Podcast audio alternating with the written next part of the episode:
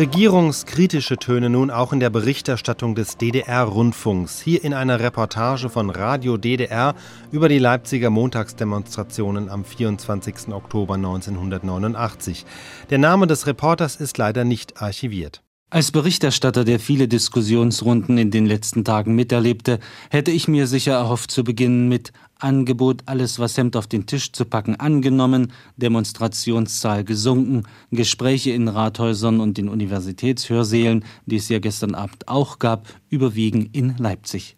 Aber es waren mehr an diesem Montagabend auf der Straße und Losungen wie ein Krenz macht noch kein Lenz signalisieren starke Ungeduld nach Veränderung und kritischer Analyse. Andere wie Visafrei bis Shanghai oder Neues Forum zulassen zeigen das Spektrum an, für das Mitsprache gefordert wird. Ob die Sprechchöre lauter geworden sind, ist schwer zu sagen. Die Antworten indes auf meine Fragen waren deutlich sachlicher als letzten Montag. Es ist etwas gesagt worden, aber es müssen Taten folgen. Und es darf keine Verdreußungspolitik sein. Bis jetzt sind Dinge genannt worden, in Gang gekommen, sehe ich noch nie. Also ich spüre es noch nie als Bürger. Vom Gefühl her würde ich sagen, Sie sind aus Dresden, ja? Ich bin aus Dresden, ja. Dresden, ja. ja. Darf ich mal fragen, was Sie bewegt hat, heute nach Leipzig zu kommen? War es Neugierde? Oder? Nein, es ist keine Neugierde, denn wir haben in Dresden das genauso miterlebt die letzten Tage, auch vor dem 7. Oktober.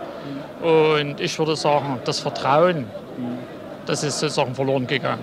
Und das ist natürlich jetzt sehr schwer wieder zurückzugewinnen. Gerade wegen den Medien, also ich sehe das so hier, wenn eben vor zwei, drei Wochen der Lützrenner oder ne, vom Schnitzler wollen wir gar nicht reden und so.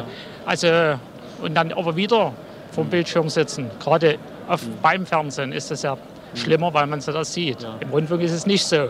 Da sind wir anonymer, ja? Ja, da ist das nicht so. Aber also, ich würde sagen, da müssten andere Leute auf dem Bildschirm erscheinen. Man müsste erst mal ein bisschen abwarten.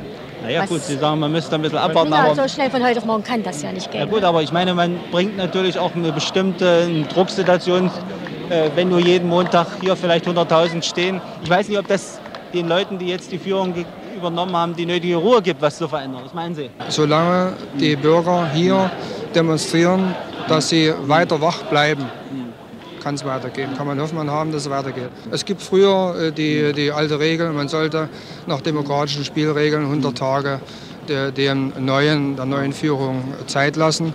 Aber wir haben sehr viel Zeit verstreichen lassen. Und deshalb bin ich der Meinung, die 100 Tage reichen nicht aus, um all das nachzuholen. Wobei in der ersten Woche natürlich einiges passiert ist. Das ist unverkennbar, dass was passiert ist. Das wird auch teilweise hier an den äh, Transparenten durchaus äh, auch an der trans einen transparenten Inhalt nach dem Motto Egon, mach was draus. Ja. Man muss sehen, ob das, was an Versprechungen erstmal kundgetan wird, auch eingehalten wird. Ja. Wenn man, man, sich Gedanken macht über Probleme mit der Reisefreiheit, dann ist das schon mal positiv.